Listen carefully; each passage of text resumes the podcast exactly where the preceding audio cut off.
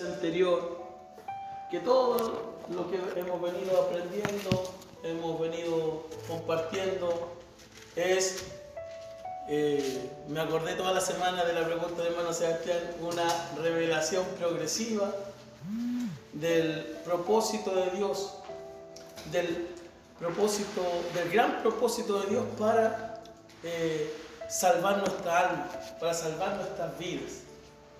Eso es lo que eh, venimos viendo eh, todo lo que venimos eh, estudiando en el libro de Hebreos. vimos, cierto, recordamos lo que vimos con el hermano Cristian, lo que hemos venido aprendiendo sobre el antiguo pacto, ¿ah? lo, que eso, lo que ello significaba y lo que significaba tener un nuevo pacto. Y no solamente un nuevo pacto, sino que un mejor pacto eh, un mejor mediador de ese pacto.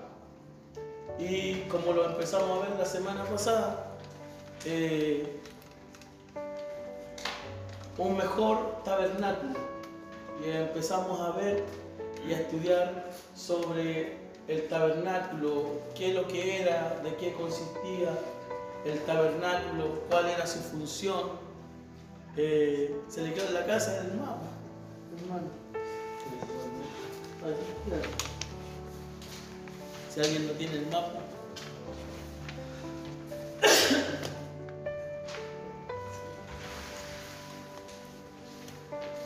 Y estuvimos viendo eh,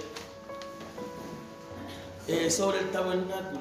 Y es por eso que hay eh, hermanos y, nuestras hermanas que creo que están ahí conectados eh, no sé si tendrá el mapa, la hermana Gabriela le envié por WhatsApp para que le envíe a la hermana María Angélica las fotos, eh, para que nosotros vamos teniendo una mejor noción de, de qué lo que eran estas cosas y qué significado tenían y qué relación tienen con el nuevo tabernáculo, con este tabernáculo que es superior. Decíamos y aprendíamos con el hermano Cristian que eh, el antiguo pacto es, era solo una sombra de algo superior. Y el tabernáculo de la misma manera es la sombra de algo superior. Es la copia de lo que está arriba en el cielo.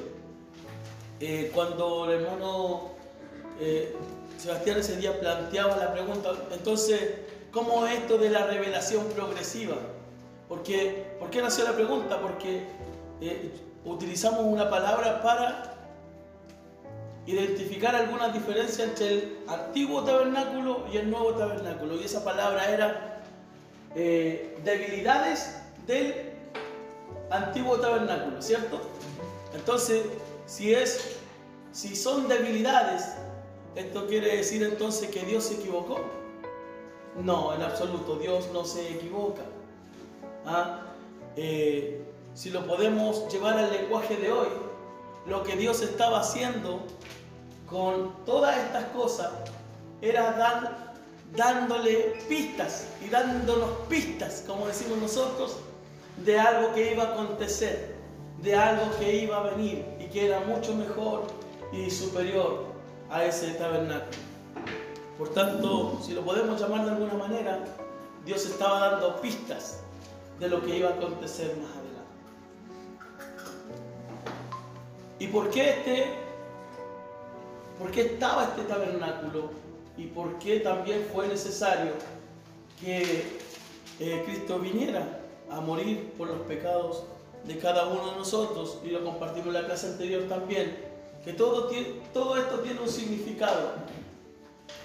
Recordemos que en la clase pasada vimos que el hombre, la humanidad, eh, tiene un gran problema.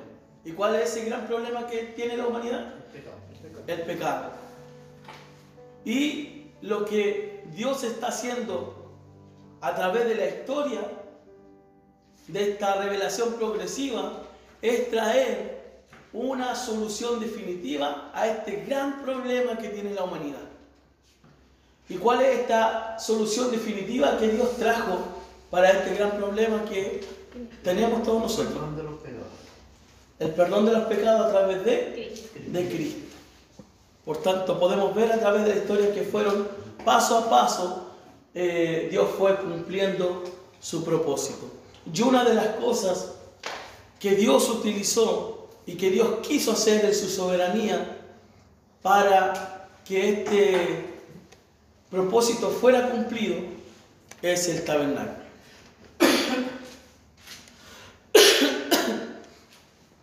Es por eso que debemos observar lo siguiente.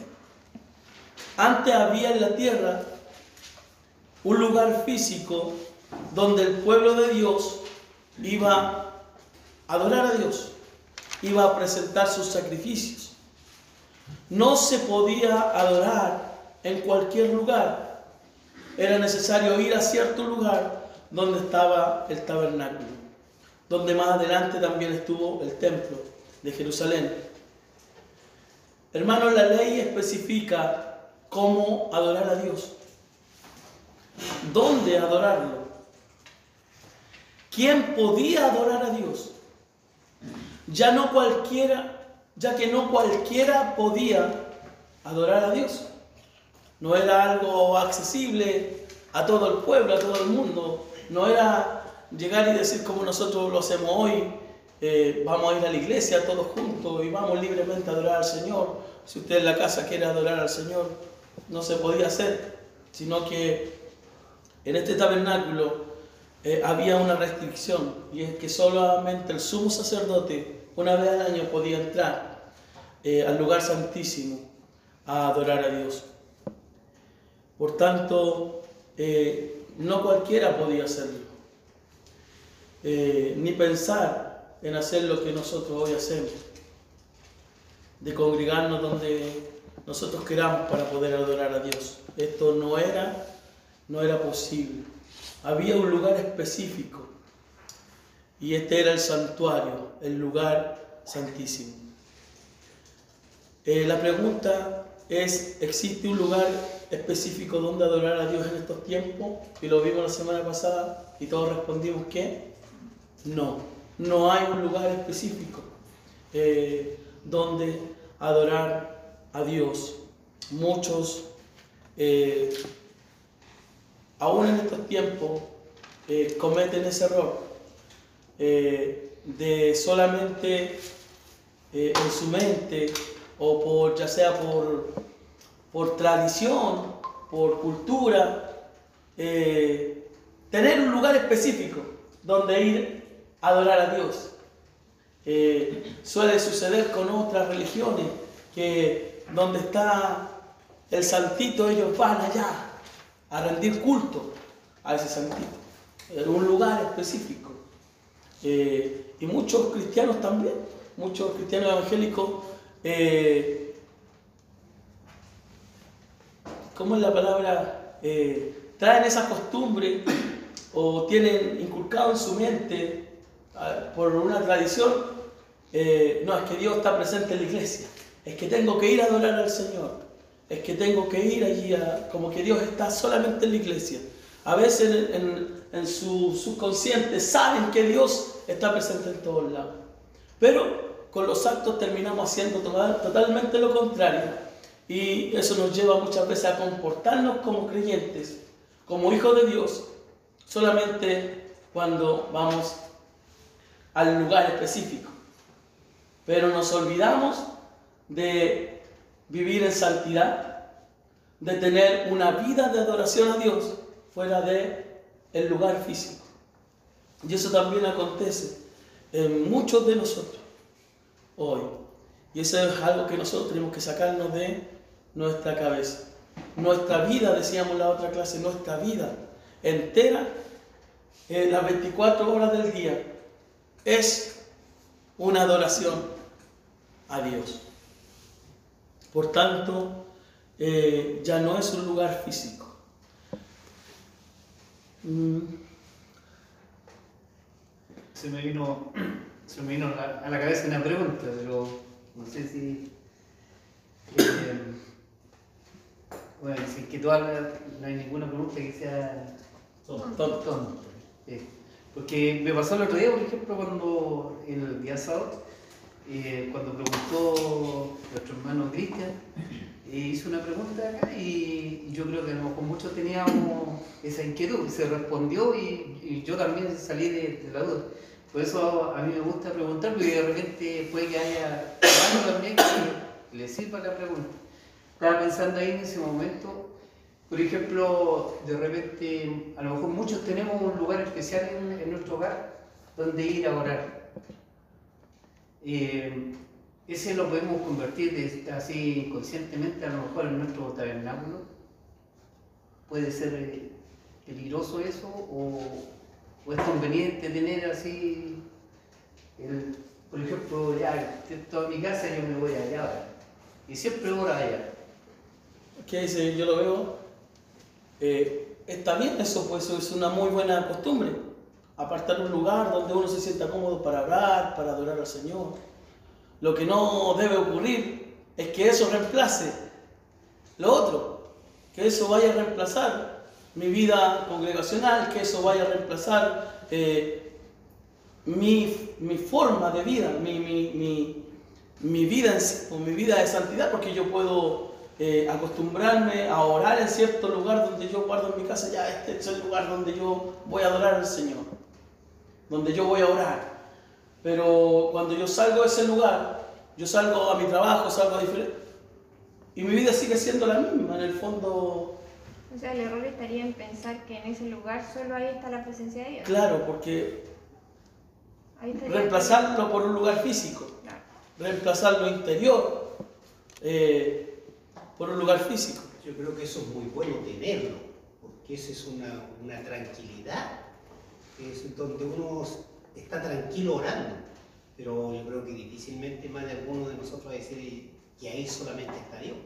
Yo creo que es bueno que eso exista, pero tomarlo en ese sentido, que es una tranquilidad donde uno tiene que estar tranquilo. Así pienso. Porque eso es algo que, bueno, yo, eh, eh, uno lo ve que, que- hay hermanos que, que hay una preocupación en tener un lugar así. Es bueno tener en casa un lugar donde estar a solas, donde tener su tiempo con el Señor. Pero que eso vaya a reemplazar lo otro, ahí es donde está el peligro. ¿Algún, ¿Alguien que quiera decir algo con respecto a lo que el hermano comparte? Hermano Sergio. recordaba lo que dice la escritura con referente a la, a la misma oración, que cuando hace de alguna manera una, una, una muestra de cómo debiéramos orar y dice que cuando entres a tu aposento, a tu cuarto, allí en el secreto, aquel que, que te oye y te ve en el secreto, entonces de alguna manera la escritura indirectamente recomienda que nuestros tiempos de comunión con Dios sean lo más privado posible, porque es entablar una relación con Dios eh, privada, es mi comunión con Dios, Dios conmigo, yo con Él. Eh, nosotros no, no tenemos una intimidad con nuestra esposa a la vista de todo el mundo y con nuestro Dios debemos también aprender a entablar una relación íntima, una relación eh, tan sagrada para nosotros que eso nos lleva a, apartar ese lugar que es exclusivo, donde eh, el tiempo es de Él, mi atención es de Él, eh, todo, todo mi ser se centra en ese, en ese tiempo dedicado a Él.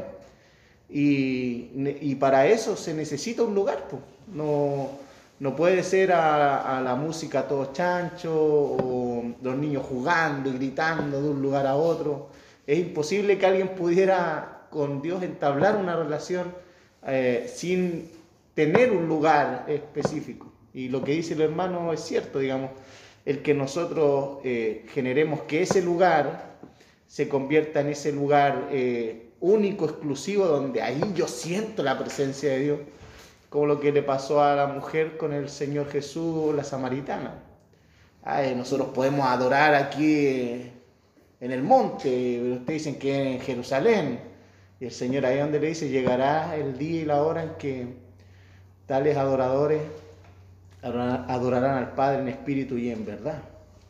Pero sí, digamos, podemos nosotros tomar eso como una buena práctica, una buena sugerencia para la vida personal cristiana, de tener un lugar, tener un tiempo, aún es más, horarios donde nosotros decimos, yo voy a buscar al Señor y, entablo ese, esa cita con Él, me, reúno con Él y yo mismo me, me, consagro para decir, Señor, yo todos los días a las 8 de la mañana ahí voy a estar, ahí voy a estar buscando, ahí voy a estar orando y lo hago parte de mi vida.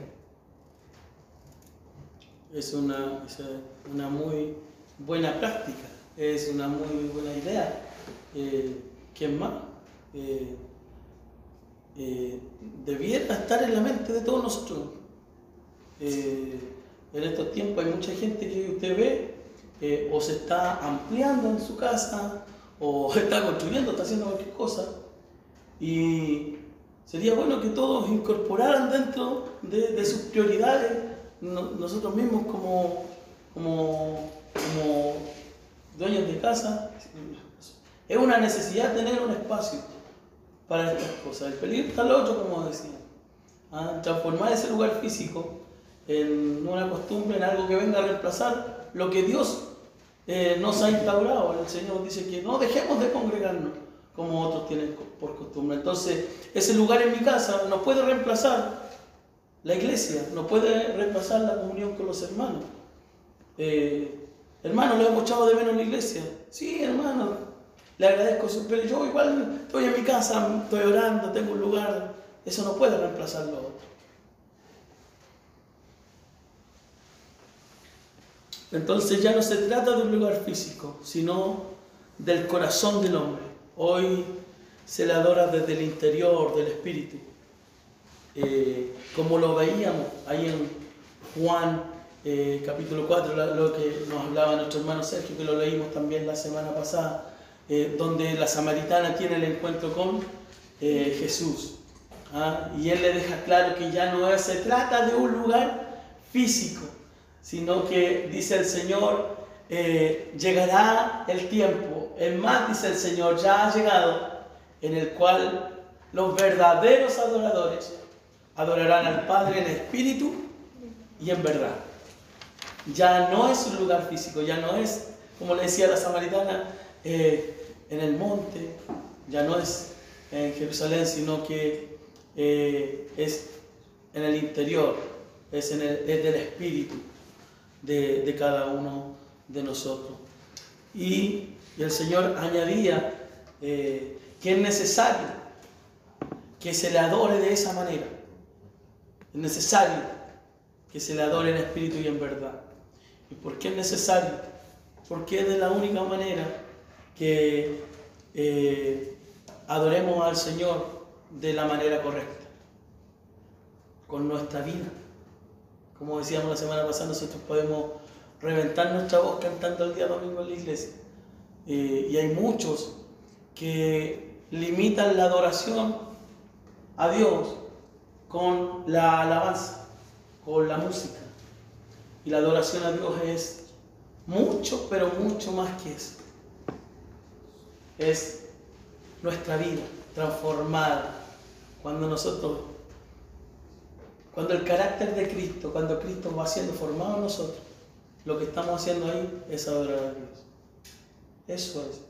Porque muchas veces nos podemos congregar, podemos cantar, pero si nuestra vida no está siendo transformada, si no está Cristo siendo formado en nosotros, estamos cantando, no estamos adorando a Dios.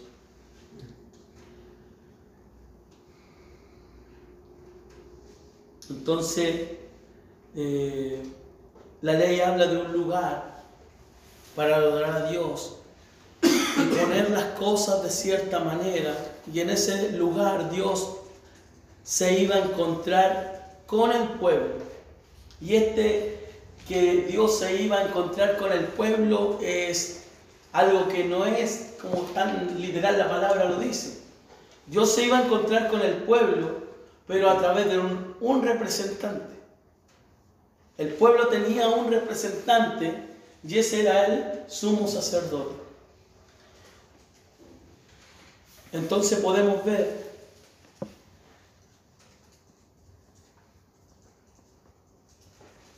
que por eso es que hablamos y utilizamos la palabra eh, debilidades del tabernáculo. Porque si nosotros lo comparamos a lo que nosotros hoy tenemos, sin duda esto es una debilidad. ¿Ah? El solo pensar que eh, había un representante que tuviera entrada al lugar santísimo ¿ah?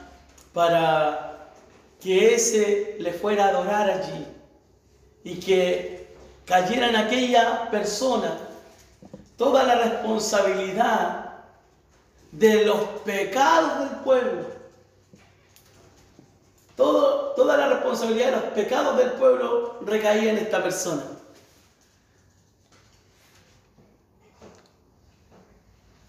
Es algo que si nosotros nos podemos pensar hoy, es algo tremendo. Esa persona que entraba allí tenía un gran privilegio de estar en la presencia de Dios, pero también tenía una gran responsabilidad, llevar los pecados del pueblo a aquel lugar. Toda esa responsabilidad recaía en una persona.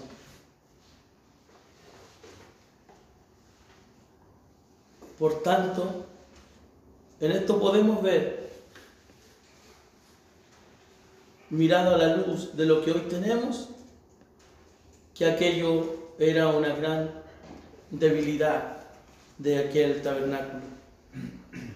La ley, eh, perdón, y ese santuario terrenal, aquel tabernáculo terrenal, eh, como era terrenal, se tenía que cargar, tenían que ordenarlo cada vez que se armaba y poner las cosas de cierta manera.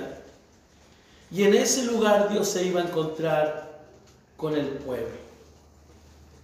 Podemos ver otra, entre comillas, debilidad de ese tabernáculo. Era, lo estuvimos viendo y ustedes lo pueden ver en el dibujo, el primer dibujo que está arriba del tabernáculo es algo que se armaba.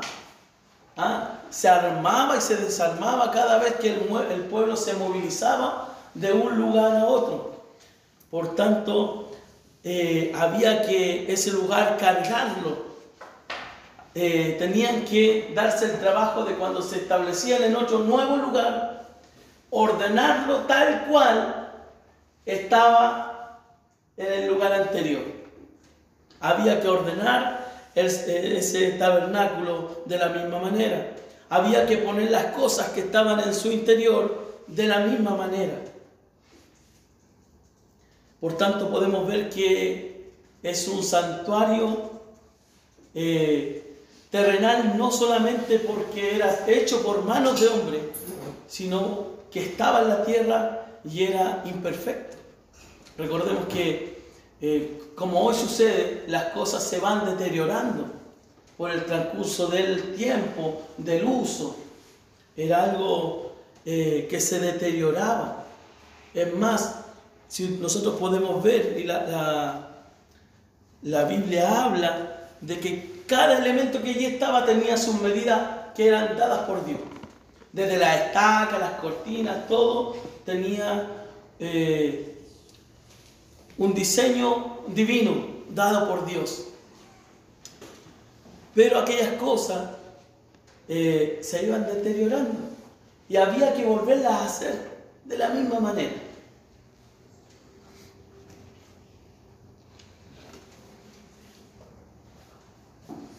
Y en aquel lugar, como decíamos, eh, Dios se iba a encontrar con el pueblo. Iba a mostrar su presencia a través de su gloria. En aquel lugar eh, Dios iba a descender en el lugar santísimo. Entonces ese antiguo pacto tenía ese santuario, pero el nuevo pacto ya no se nos habla de un santuario físico. Como lo vamos a observar, se nos habla de un santuario distinto, de un santuario que es absolutamente superior. Y en esta porción de Hebreos, el autor se va a encargar de comparar estos dos santuarios. Como lo vamos a ver en los primeros 10 versículos, él va a describir, lo vamos a poner entre comillas, las debilidades del antiguo santuario o las imperfecciones del antiguo santuario. Y en los versos 11 al 14 va a describir la superioridad del nuevo santuario, de ese santuario eh, celestial, ese santuario divino, ese santuario que no es terrenal, bajo el nuevo pacto en el cual usted y yo estamos. Y vamos a leer el versículo número 1 la versión Reina Valera dice, ahora bien, el versículo número 1 de Hebreos 9. Ahora bien, aún en el primer pacto tenía ordenanzas de culto y un santuario terrenal. O sea, ese santuario tenía reglas para el culto. Y eh, decía de qué manera eh, se debía adorar a Dios en ese santuario terrenal. Había una ordenanza, una forma, una manera de adorar a Dios en ese santuario.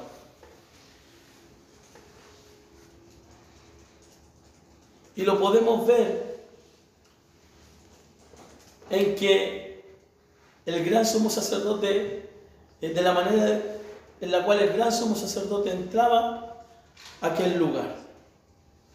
Y no podía entrar sin antes haber ofrecido sacrificio eh, por los pecados del pueblo, por él y por su familia.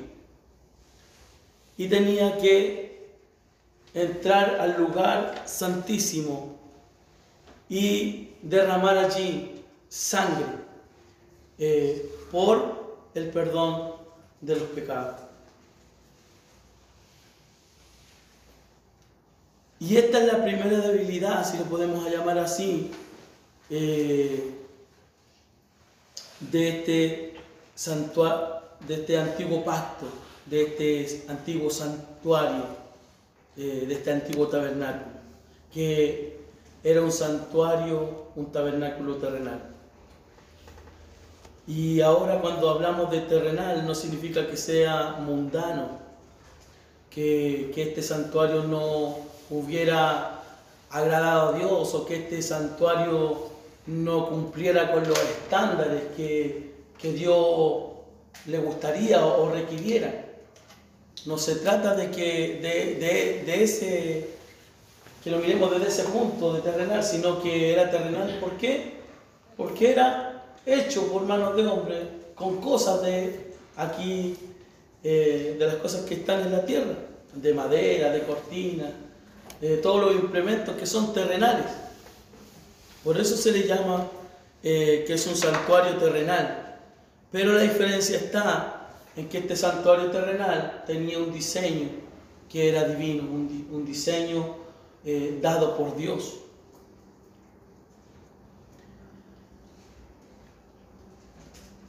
Como lo veníamos viendo, el que fuera un santuario terrenal tenía algunas implicaciones. Se tenía que armar, se tenía que desarmar cuando el pueblo se movilizaba. Muchos utensilios se desgastaban con el tiempo y había que reemplazarlos. Por tanto, al ser terrenal, tenía limitaciones terrenales. Por lo tanto, ese tabernáculo no podía estar en distintos lugares al mismo tiempo.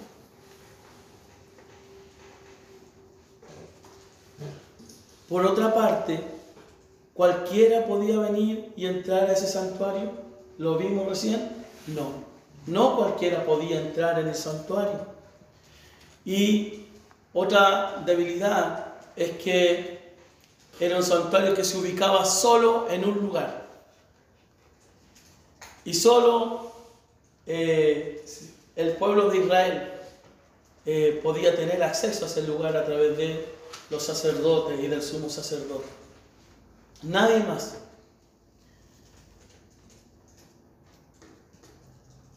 Entonces, ¿podía cualquier nación levantar su propio santuario para adorar a Dios? Tampoco.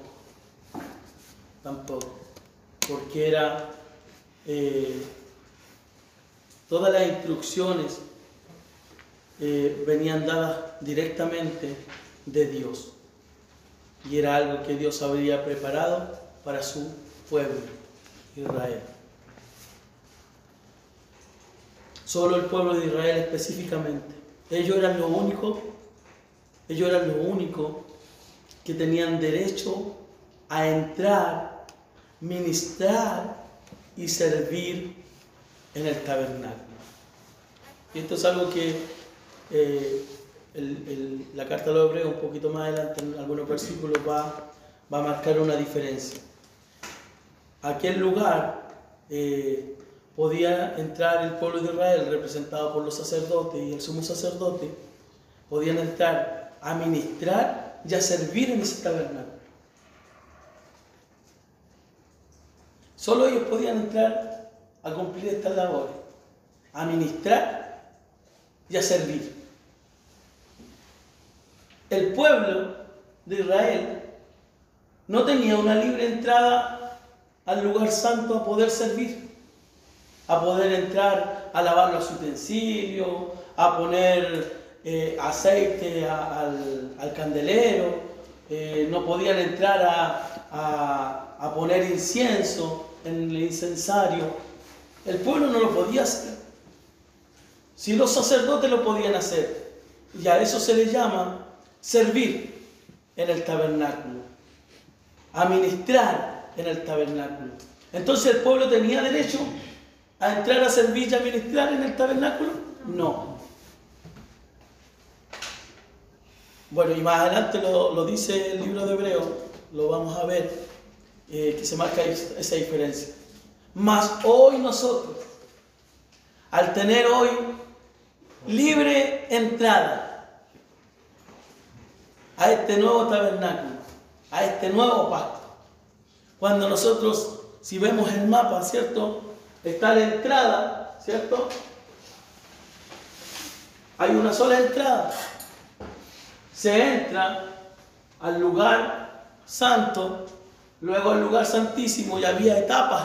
Eran como etapas que los sacerdotes al entrar allí iban, iban eh, superando. O sea, primero había que cumplir ciertos requisitos para poder entrar al lugar santo.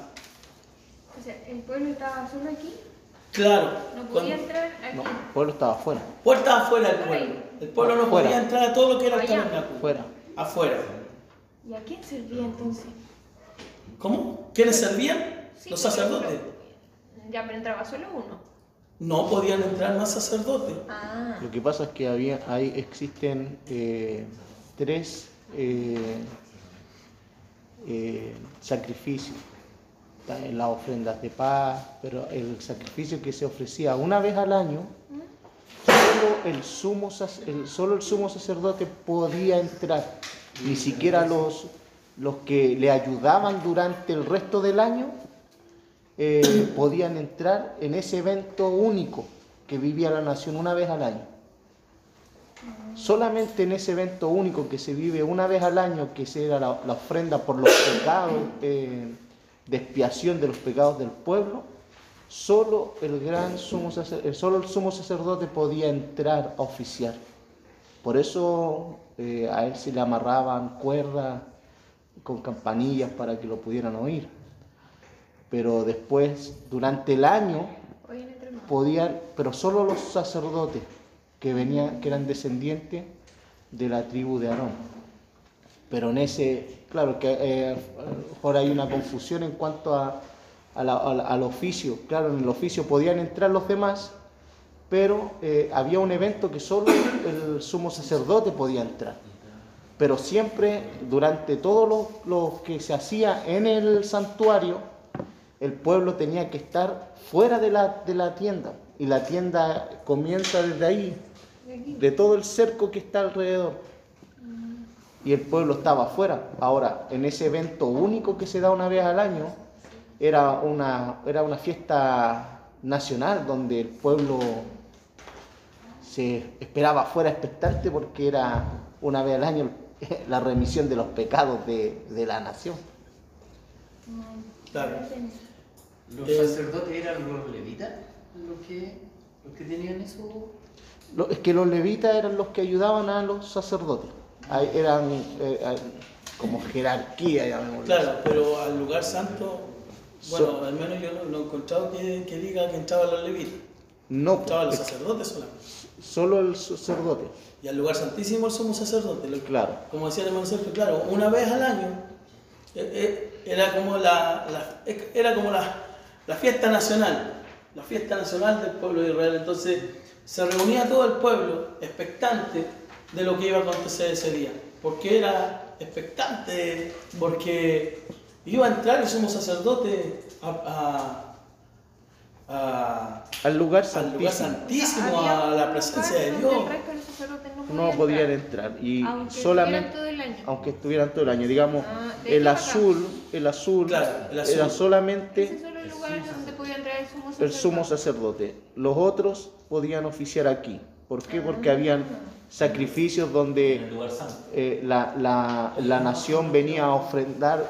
Nosotros lo vemos cuando el Señor Jesús, lo podemos entender un poco más, el Señor Jesús eh, iba con sus padres para, eh, cuando ves que dice que eh, llevaban ellos dos tórtolas para, Ah, para ofrecerlas, para presentar al niño, ¿ya?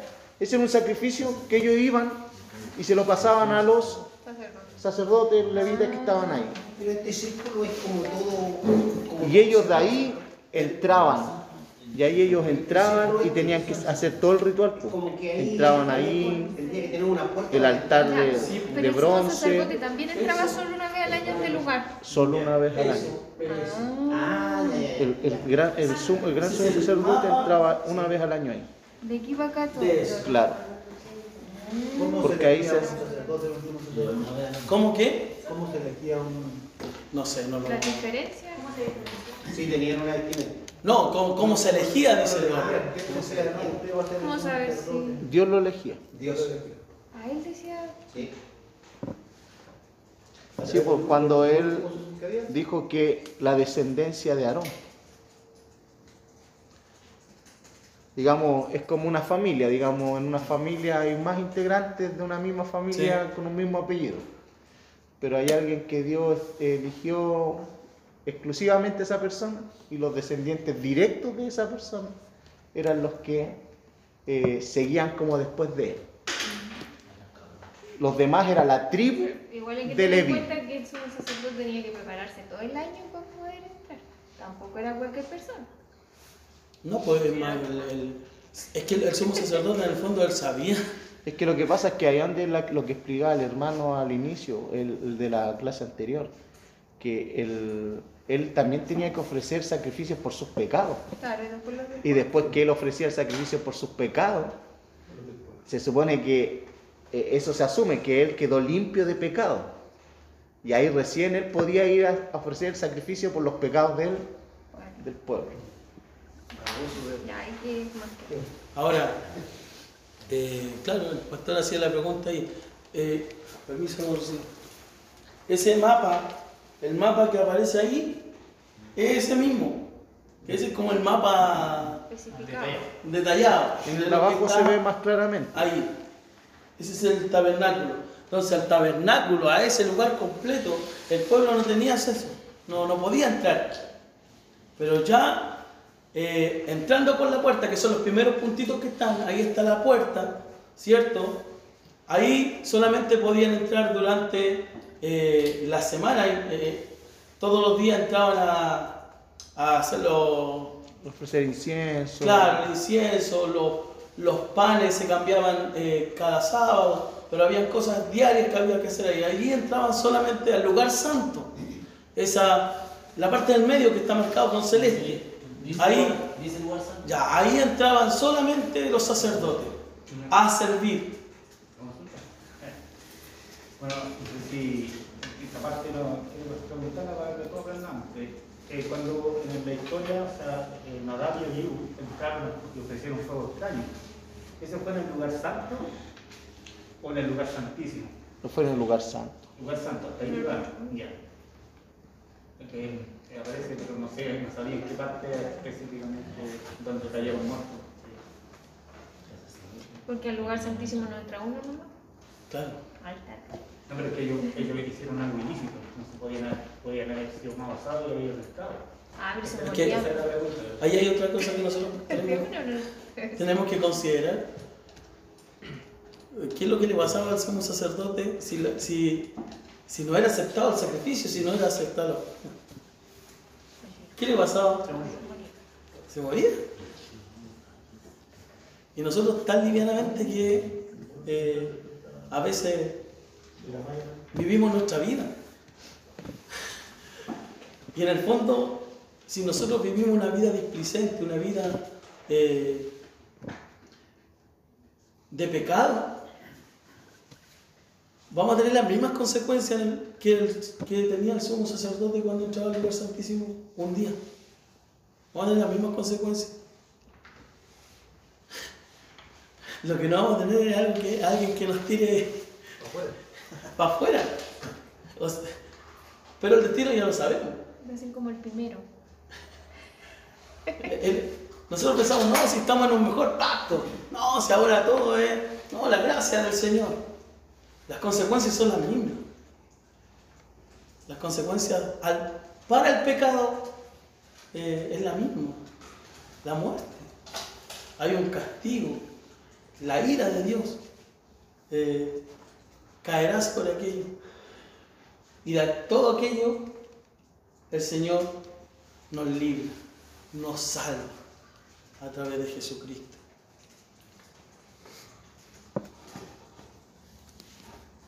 Entonces, solamente el pueblo de Israel específicamente eran los únicos que tenían derecho a entrar a ministrar y a servir a aquel lugar, al lugar santo, el que está en el medio, ¿cierto? O sea, había etapas.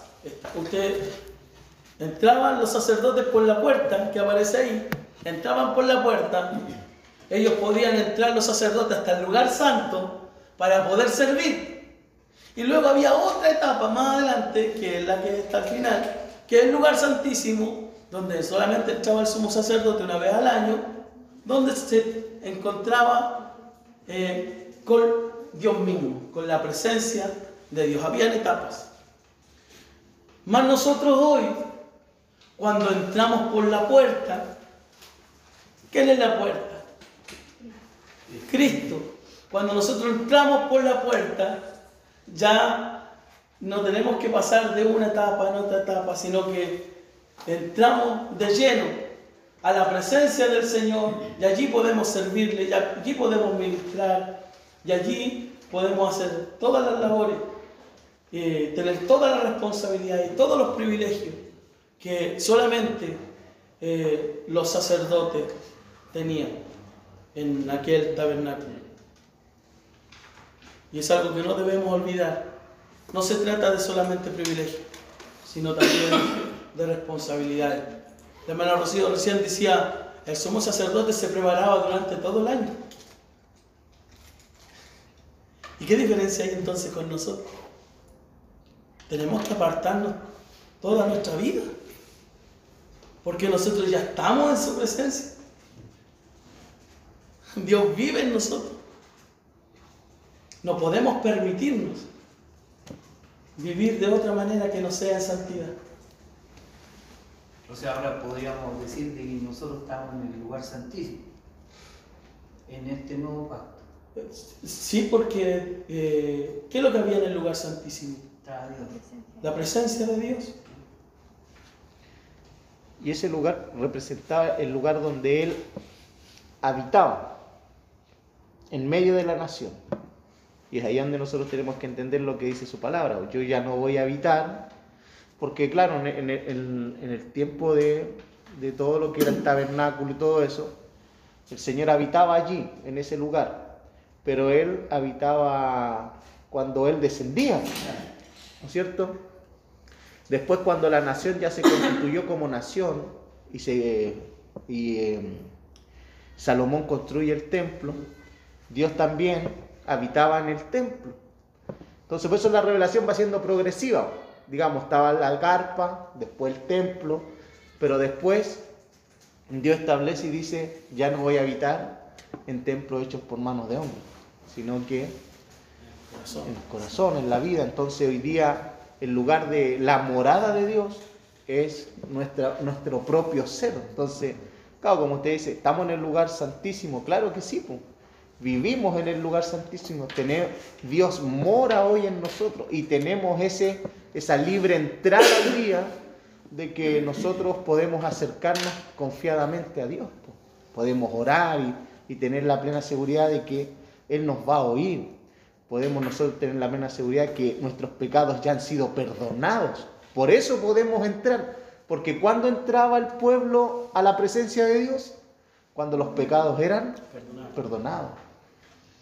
Ahora, en eso de que eh, cuando la palabra dice, claro, ahora, ¿cierto? Podemos entrar confiadamente, dice, ante el trono de la gracia y encontrar en él el oportuno socorro. Nosotros tenemos, Dios vive en cada uno de nosotros. Estamos en la presencia del Señor. Pero hay algo que uno tampoco se nos tiene que olvidar. Ah, ahora ya está todo hecho. Podemos entrar confiadamente al trono de la gracia. Pero eso no significa que podemos entrar de cualquier manera. Porque yo me imagino al gran sumo sacer- al, su- al sumo sacerdote entrando al lugar santísimo. Ah, ah, hoy día es la fiesta, hoy día y a live entrando maestro. Y a, a- ah, canchera. No, pues él entraba con una actitud de reverencia, de respeto, de temor. Porque iba a tener un encuentro con Dios. No iba a cualquier lugar. Por tanto, nuestra vida tiene que ser una vida de temor, de respeto, de reverencia, de santidad, porque ahora esa presencia está en nosotros.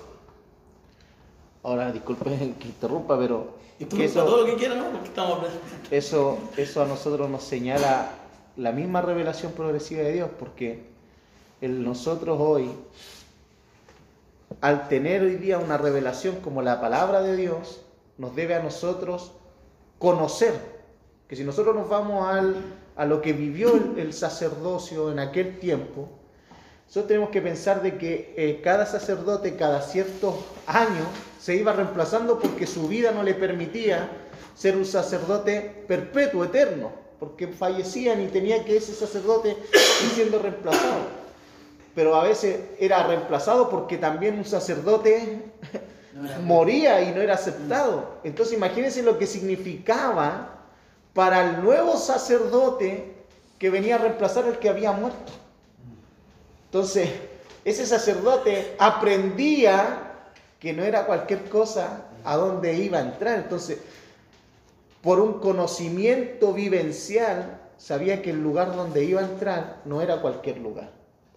Ahora, cuando nosotros recordamos lo que sucedió en ese encuentro que se encuentran, no me recuerdo los nombres, pero era Pedro cuando llevaban este matrimonio en la ofrenda. Eh, ¿Se acuerdan los nombres? ¿Ya? Y, y ellos qué hicieron? Quisieron engañar a quién? Al Espíritu Al Espíritu Santo. ¿Y qué hizo Pedro? Dijo, en este momento caían muertos.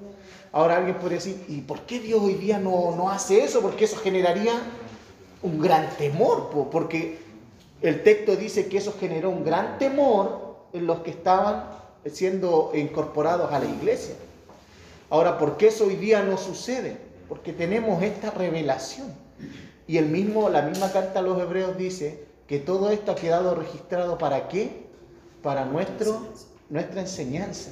Entonces hoy día Dios no necesita manifestarse de esa manera porque Él ya se reveló completamente. Ahora, ¿qué es lo que debe hacer la iglesia de hoy? aprender la escritura. Como un creyente, como dice el hermano, dice, ¿por qué hoy día la gente abusa de esta gracia? Por desconocimiento. La gente abusa, los creyentes, los nuevos creyentes y aún viejos creyentes abusan de la gracia por falta de conocimiento. Por eso es lo que el- la recriminación de Dios ante el pueblo, digamos, este pueblo de labios solo me ha honrado, pero el corazón ha estado lejos. Si tuviera, pudiéramos escuchar la, la recriminación de Dios a la iglesia de hoy, no sería muy distinta. Este pueblo solo de labios me honra, pero su corazón está lejos de mi palabra. Entonces, eh, la lejanía de la iglesia, de la escritura, provoca una falta de temor y una falta de reverencia a quién es Dios, pero por un desconocimiento. Por eso es que las iglesias deben luchar que la palabra de Dios cada día vaya siendo eh, puesta en la vida de los creyentes o en el centro de la iglesia. Porque la falta de conocimiento provoca irreverencia a la presencia de Dios. Por eso es importante.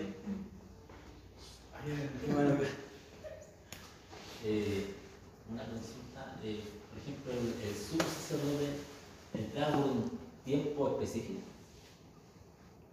¿Eso se sabe? ¿Cuánto duraba el- Claro. Él, tenía, él iba a hacer un sacrificio. ¿Cuánto se demoraba en ¿Tenía que hacer esperar la... que se consumiera o no? Sí, tenía que hacer todo, tenía que, es que la labor, eh, yo no sé si existirán algo, algo virtual, porque videos no existen, pero cosas virtuales hay, donde el sacerdote, como ir a la carnicería, digamos, toma el animal, tiene que despostarlo, no sé si estará bien la, la, la- la explicación, despostar, cortar eh, y después pescarlo, y, porque el sacerdote pescaba la sangre y esa la rociaba, en el arca. pero después pescaba también el animal y lo, lo ofrecía en sacrificio. Y, el, y ese sacrificio tenía que consumirse, por eso la otra vez yo molestaba que decían, ya vamos a hacer un holocausto, pero es que el holocausto se consumía completo. La ofrenda de paz se quemaba y ahí los sacerdotes podían comer de lo que quedaba de la carne. Entonces, pero era eh, como un cordero al pan.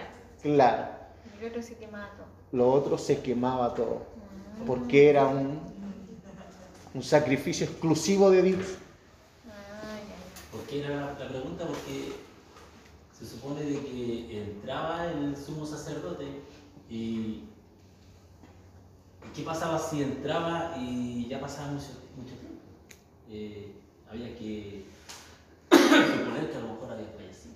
No, pero es que por eso el, el tiempo ¿Cómo también, una ayuda para el tiempo era la vestimenta del sumo sacerdote, Las campanitas. que porque él tenía en su vestimenta campanita, eh, que eran la señal para los que estaban afuera, que mientras sonaran aquellas campanas, ¿cierto?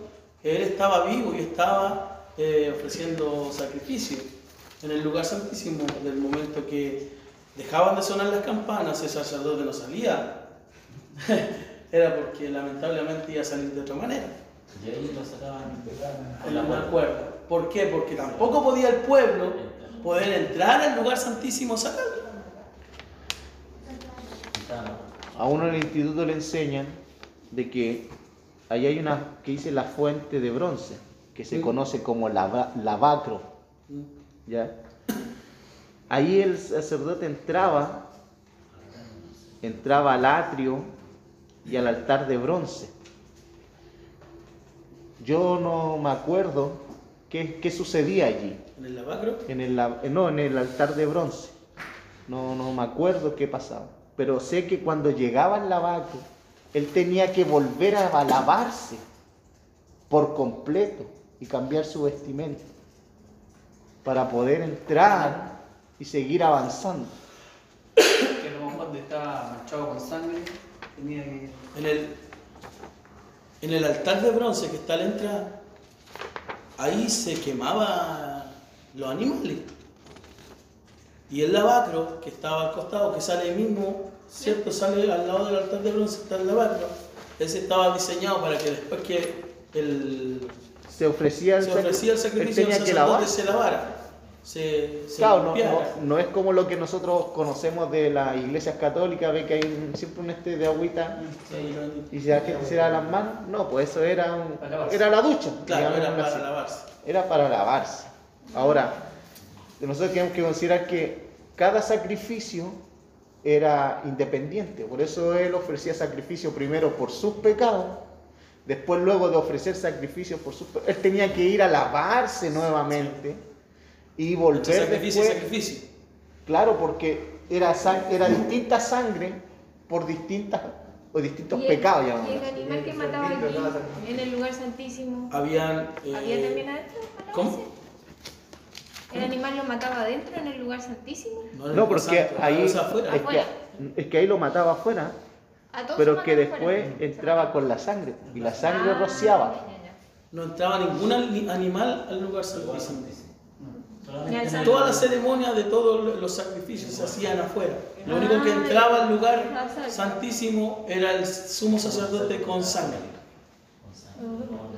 Por eso es que lo vamos a ver más adelante. eh, la sangre tiene una gran importancia y simbología en el lugar santísimo. El derramamiento de sangre para el perdón de los pecados. Eso tenemos que irlo haciendo como tirando una línea con Cristo. Una- una proyección. Con Cristo, una proyección siempre. Lo que acontecía ahí.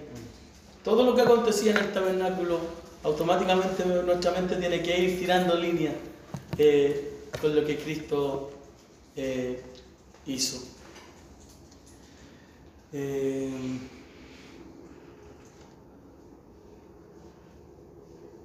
por tanto, a la luz de todo lo que hemos visto, todo lo que hemos visto a través de las preguntas y las respuestas que nuestro hermano Sergio nos ha dado, podemos ver que este tabernáculo que era terrenal eh, es inferior, es, si lo podemos llamar imperfecto, eh, en relación a lo que hoy tenemos con Cristo.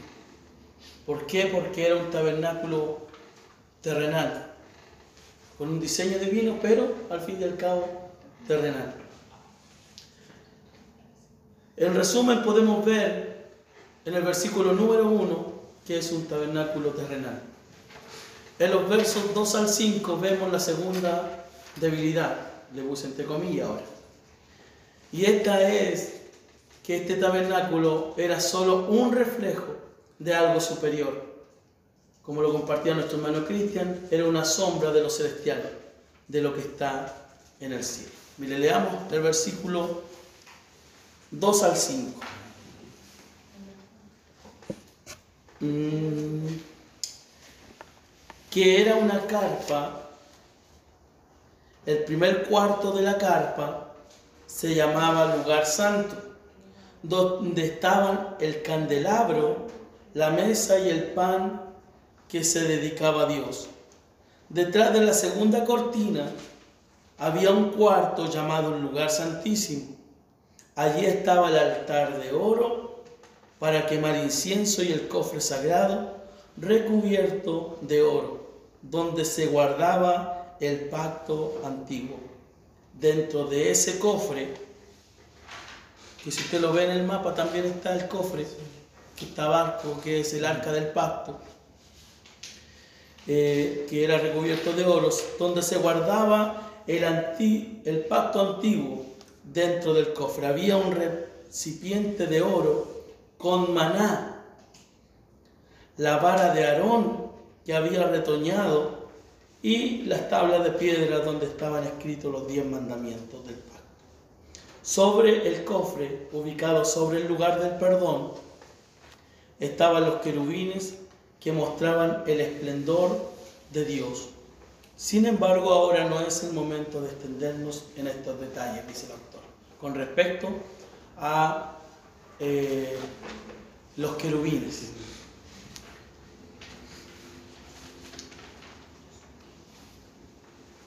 Hermanos, ¿qué representaban todas estas cosas que acabamos de leer? simplemente eran una figura de algo mayor, representaban algo inmensamente mayor. Por tanto, es que la segunda debilidad, si lo podemos llamar así, es que solo es una sombra de lo que está en el cielo. Si vemos la foto del tabernáculo, eh, el tabernáculo es una tienda, todo el lugar. Lo que preguntaba el pastor sobre es todo el lugar que está rodeado, usted lo puede ver en la foto arriba, está como cercado con unas cortinas. Es una tienda cuyo alrededor está cubierto con una tela que debilita toda el área, que visto desde arriba es todo el cuadro más grande que el mapa que está en el centro. Había en ese espacio solo una puerta para entrar. O sea, había solo un acceso al tabernáculo. Puede hacer usted, como lo dice el pastor, eh, ese paralelismo con, con Cristo. Había solamente una puerta para entrar. Una vez que las personas entraban, entraban al patio que está a la entrada. eh, y en ese patio, en ese lugar se encontraban el altar de bronce o el altar del sacrificio. eh, o como lo llaman también el altar del holocausto, que era hecho de bronce, que es el que aparece ahí en el mapa, el altar de bronce que está arriba, el primero al centro. Ese es el altar de bronce, donde se llevaban los animales para sacrificarlos, allí se les degollaba y se les quemaba en aquel lugar. Después más adelante nos encontramos con el lavacro o la fuente de bronce, que es la que estábamos viendo recién, que está al costado derecho de su hoja. El lavacro o la, lavacro o la fuente de bronce, que ese es lugar donde los sacerdotes se lavaban después de haber oficiado el sacrificio. Eh, luego podemos pasar al tabernáculo. Eh, vemos al centro de la hoja, ¿cierto? Está el mapa del tabernáculo. Eh, allí hay una línea punteada. está el primer velo, la primera cortina, ¿cierto? Los primeros puntitos son la entrada, la puerta. Y después hay otra línea donde hay unos puntitos y aquella es la cortina que separaba eh, al lugar santo del atrio. Mm, esa era la primera la cortina. La primera cortina, entrando ahí nos encontramos con el lugar santo. Ese es el lugar santo, el que está al centro, ese lugar celeste que aparece en el mapa. Y a la derecha nos vamos a encontrar con la mesa de los panes, que también aparece en la foto, si no me equivoco. ¿No? Aquí. Ya. Donde se colocaban 12 panes que representaban a las 12 tribus de Israel. Estos panes se cambiaban cada sábado. Esta es una de las labores que hacían los sacerdotes, cambiar ese pan cada día sábado. Y estos panes representaban también la comunión con Dios. Frente a esa mesa de los panes de la proposición estaba el candelero de oro. Si usted lo ve en el mapa, en el lugar santo, a un costado está situado el candelero de oro. ¿Cuál es el candelero de oro? El que aparece en la foto al centro, pero abajo, como una lámpara. ¿Lo ve? Ese es el candelero de oro.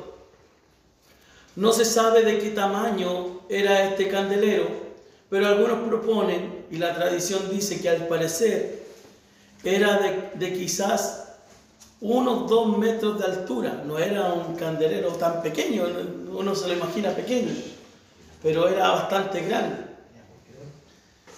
Eh, tampoco quiere decir que medía dos metros, sino que lo, los estudiosos eh, llegan a esta conclusión, podía haber medido alrededor de unos 2 metros de altura. Lo que sí se sabe es que era lo único que alumbraba dentro de ese lugar, ya que estaba cerrado completamente. La única luz que tenían los sacerdotes para efectuar distintos servicios eh, en esa área. Esa era la única luz que había en aquel lugar. Eh, allí, en el lugar santo, eh, donde estaba el candelero de oro. No había ventanas, no había nada, lo único que alumbraba era el candelero de oro. Esta es otra función que también cumplían los sacerdotes, de man- mantener con aceite el candelero para que se mantuviera encendido. Entre el candelero y la mesa de los panes, hacia el lugar santísimo, tenemos el altar del incienso en el mapa. Los sacerdotes entraban todos los días en la mañana y en la tarde y ponían aceite para el candelero y el incensario. También presentaban el incienso y eso mostraba o simbolizaba las oraciones.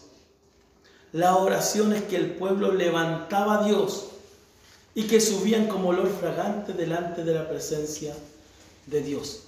Pero eso era solamente una representación de las oraciones del pueblo. El pueblo no tenía derecho, no tenía la posibilidad de entrar a orar, a conversar con Dios. Aquello solamente simbolizaba las oraciones del pueblo. Y ahí usted puede hacer la línea y la diferencia que hay y que tenemos nosotros hoy.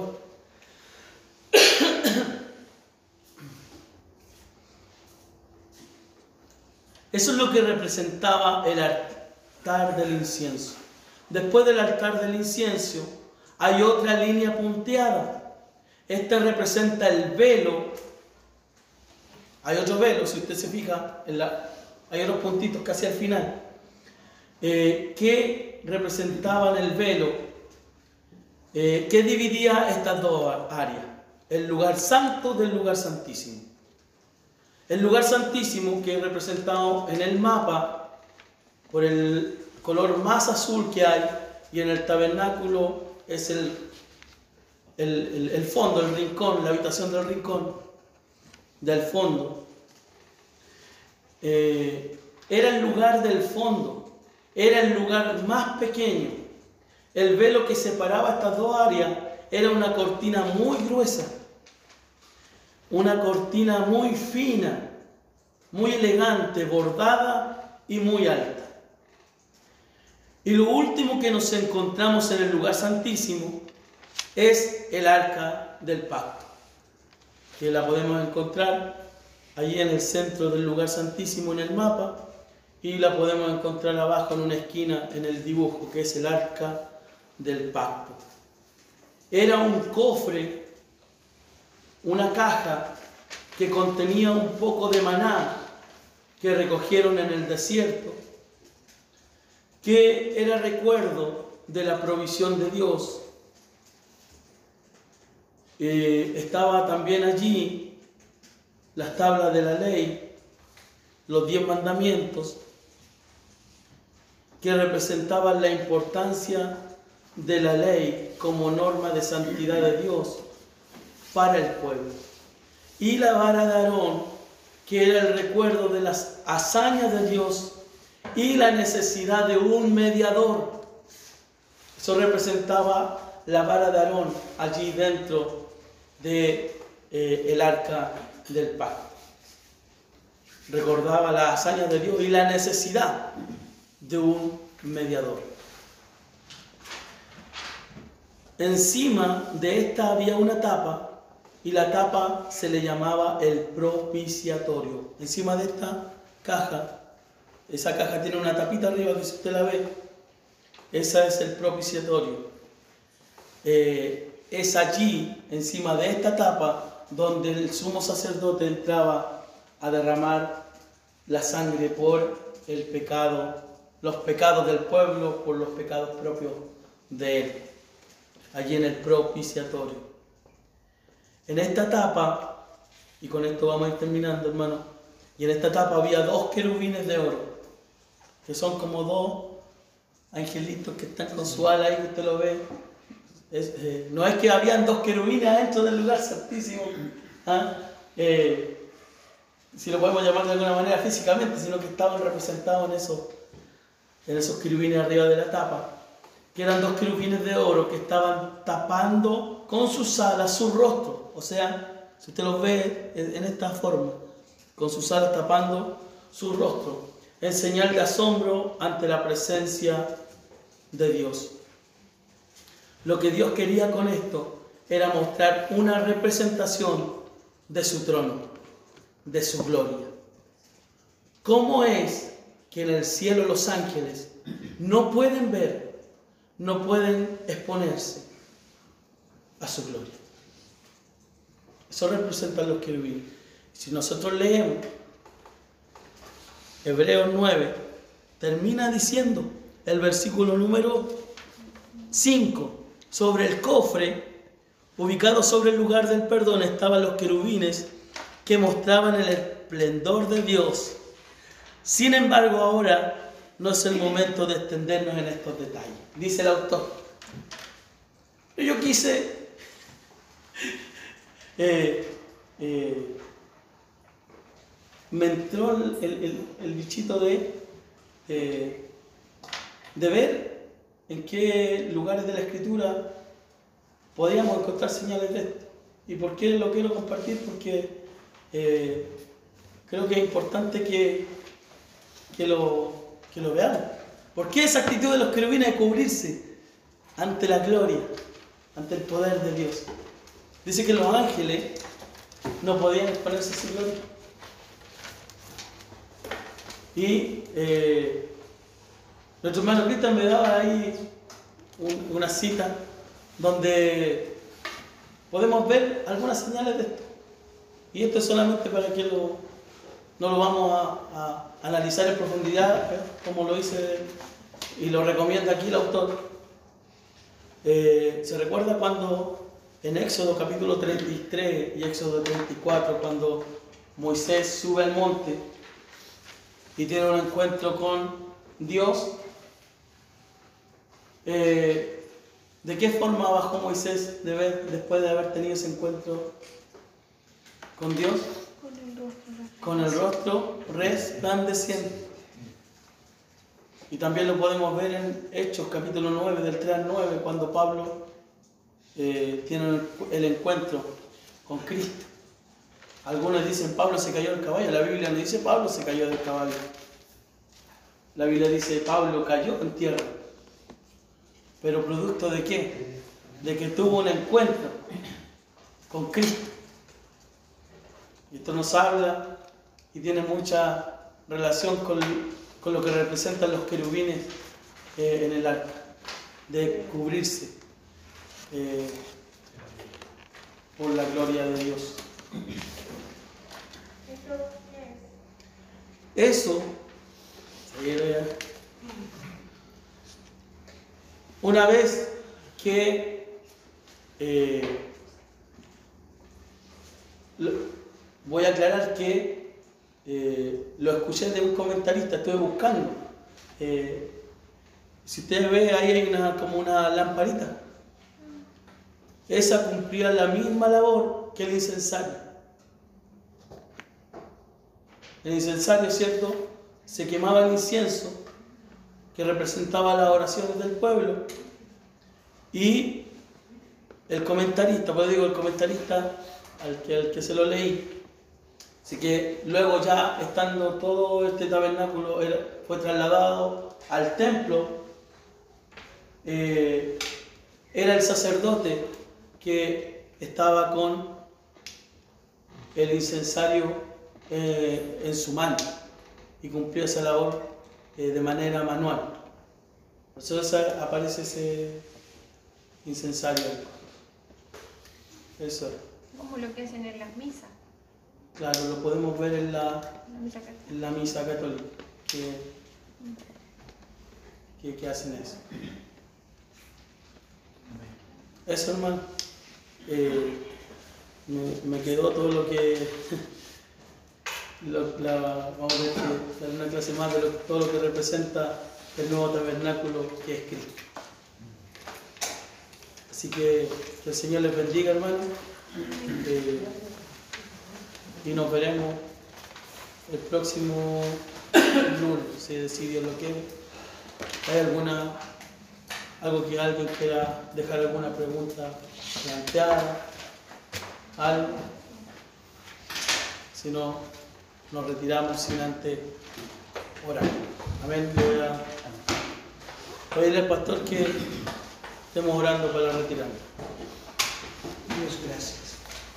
Dándonos a entender su inmenso amor, dándonos a entender cada día, Señor, su palabra.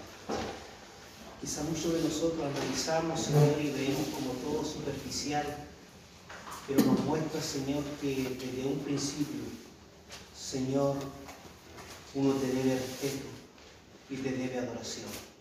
Ayúdanos para aprender a conocerte más, Dios mío, y analizar nuestra vida, cómo estamos actuando cuál es nuestra reverencia, cuál es nuestro temor hacia usted. Señor, ayúdanos para que tu palabra haga efecto en nosotros. Pueda- podamos hacerla nuestra, Señor. Poder vivir por tu palabra. Dios amado, seremos mejores cristianos, seremos mejores servidores si caminamos por ella. Ayúdanos, Señor, que nuestra mente se abra, Dios mío, para entenderla, comprenderla y hacerla nuestra cada día, Señor. Ayude, Señor, a los profesores, dele la gracia, dele esa sabiduría, Señor, para que ellos puedan entender, para que nosotros también podamos aprender de ellos, Señor. Muchas gracias te damos en este día de hoy, en el nombre de Jesús. Amén.